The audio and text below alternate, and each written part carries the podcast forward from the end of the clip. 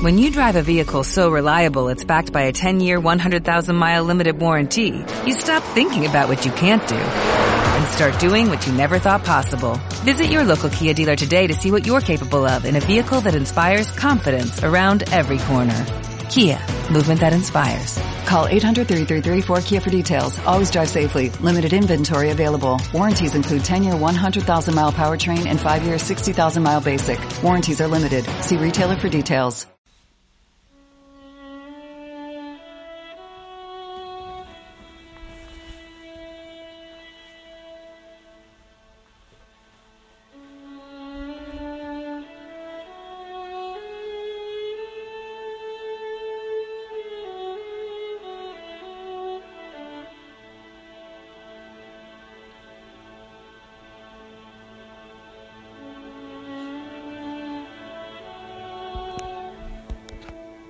Buen día.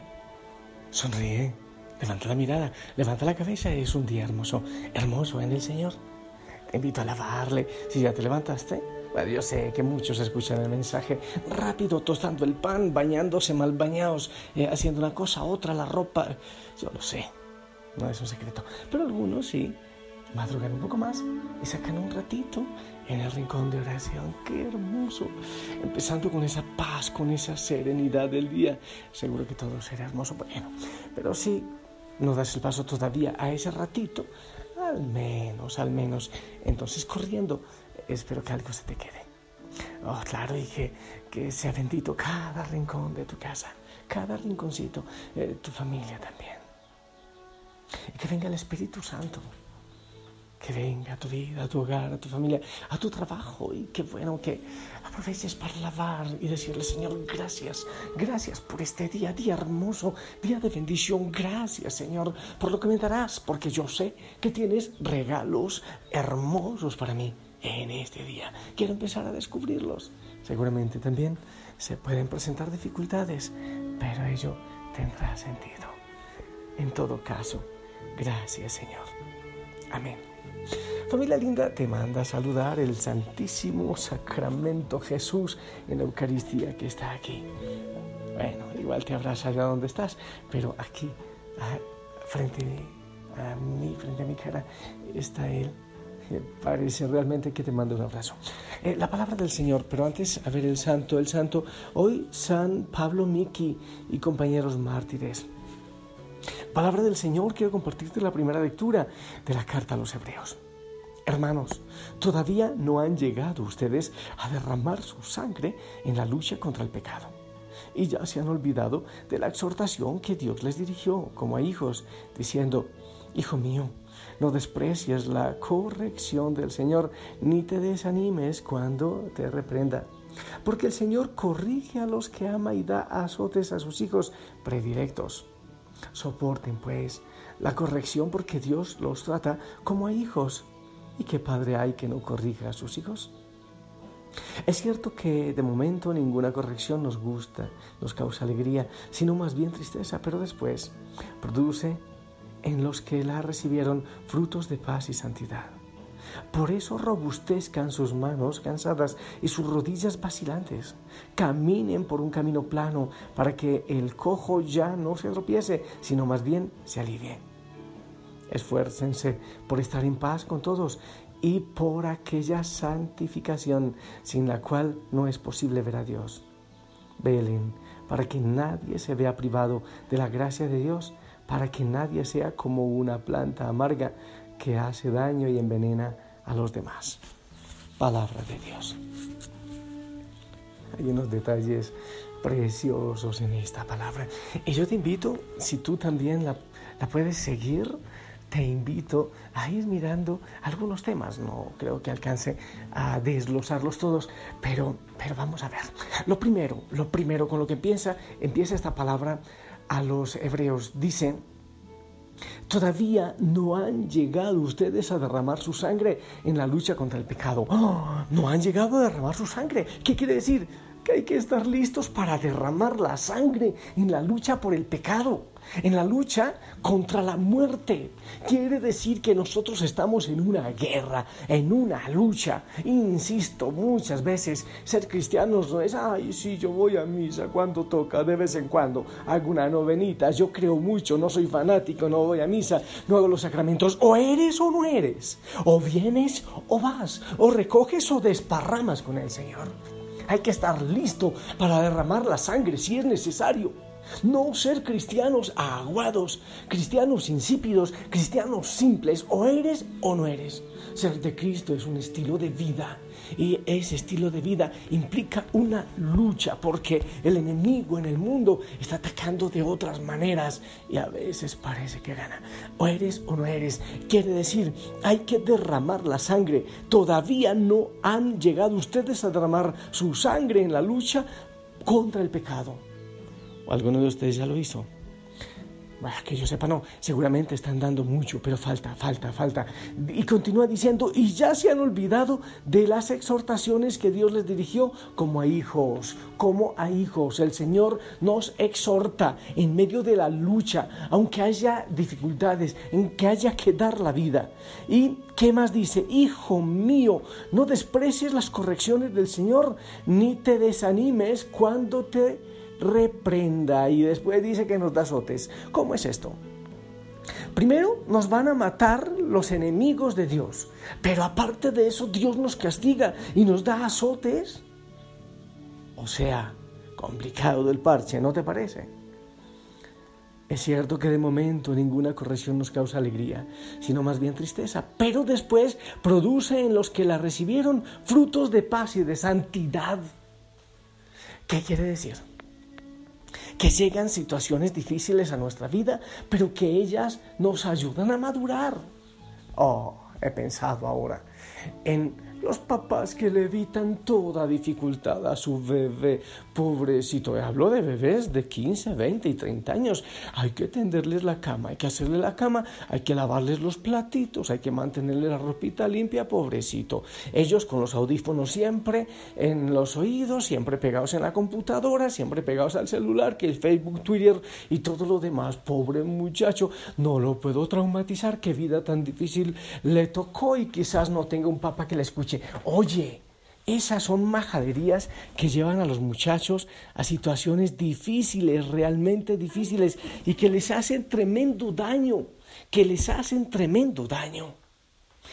A ver, yo no digo que no hay que dar amor, yo no digo que no hay que cuidar de los hijos, pero hay que tener cuidado, eso sí, porque podemos estar haciendo mucho daño en la alcahuetería cuando tratamos a los hijos como inútiles como si no son capaces de nada, como enclenques.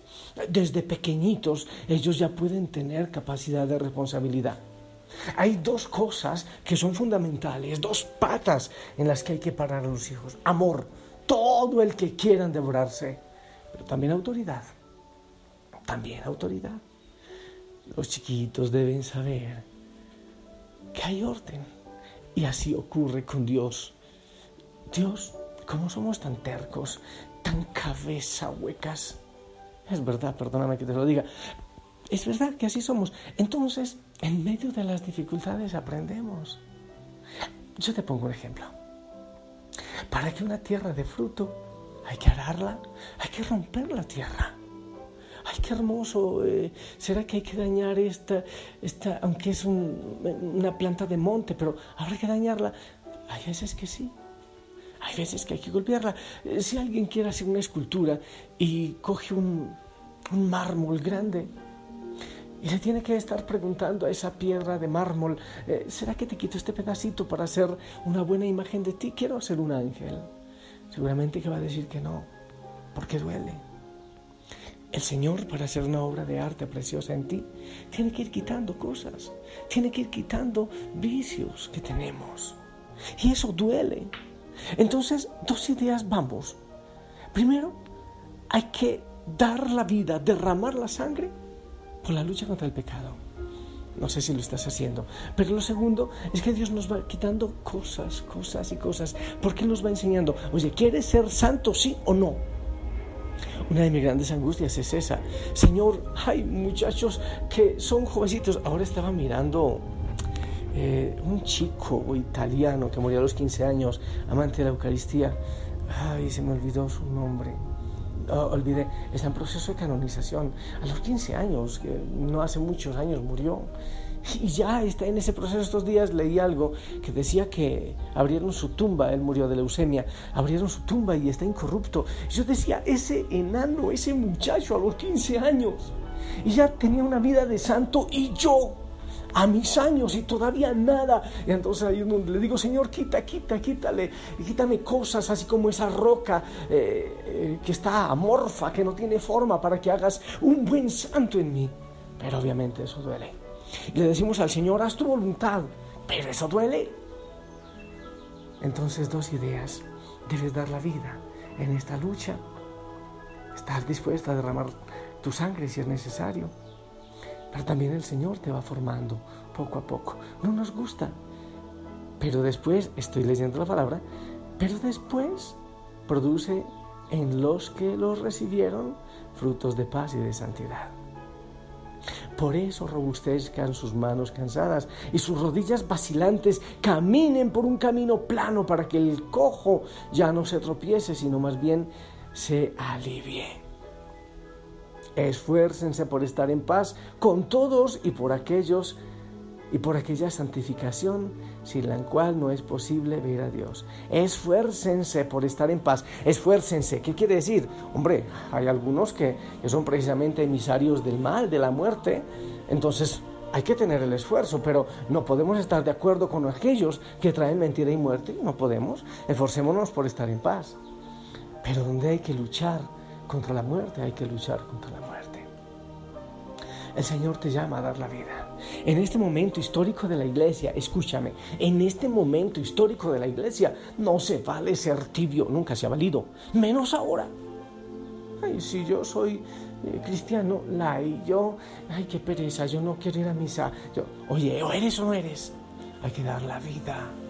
En este momento el Señor necesita saber con quién cuenta realmente, con quién cuenta dar la vida en este mismo día vas a encontrar retos y situaciones que te llevan a dar la vida o no, o a renegar de Dios, o a vivir como un cristiano tibio. No te olvides, dice la palabra de Dios, que a los tibios los vomito de mi boca, dice el Señor. Tienes muchas dificultades, el Señor está contigo. Tienes situaciones difíciles, Él está creando un santo en ti. Entonces no llores, no chilles, Él tiene el control, no te angusties. Él sabe por qué vienen situaciones y permite situaciones, quizás quiera hacer una obra preciosa en ti. Él tiene el control. Ofrece a Él.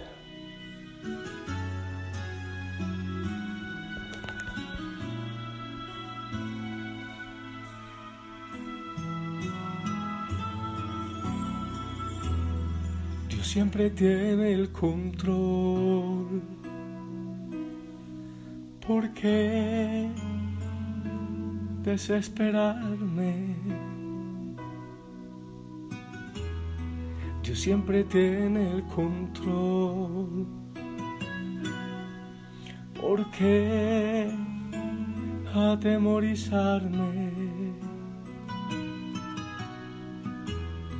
Dios siempre tiene el control. ¿Por qué? cuestionarle.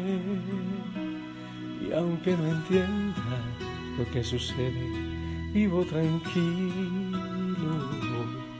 Yo vivo en paz, porque Dios siempre tiene el control. Soy bendecido, duermo tranquilo. Yo vivo en paz porque Dios siempre tiene el control.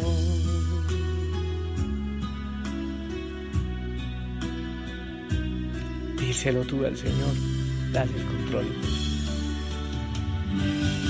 Dios siempre tiene el control. ¿Por qué desesperarme? Dios siempre tiene el control. por qué atemorizarme.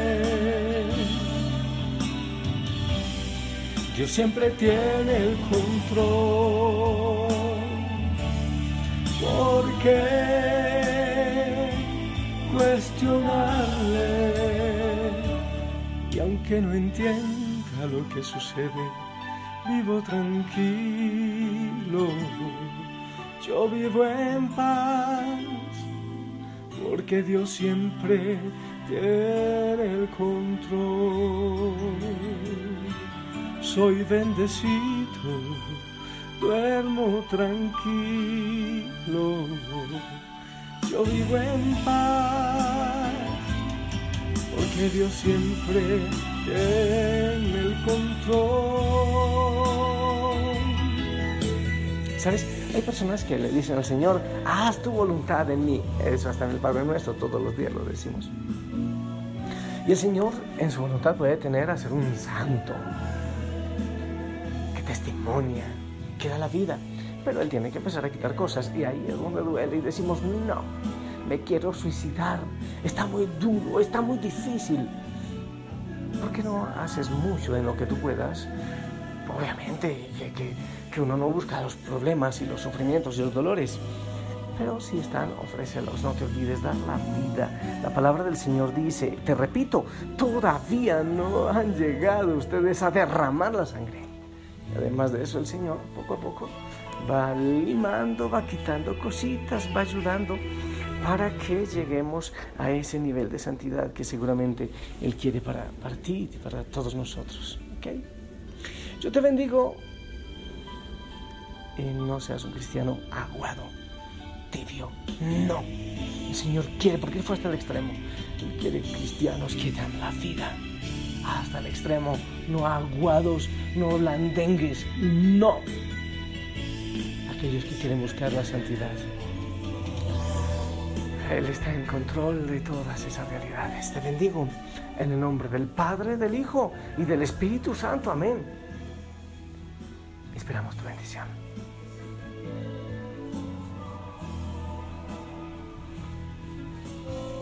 Amén, amén, gracias, gracias, gracias. Abrazo grande en casa.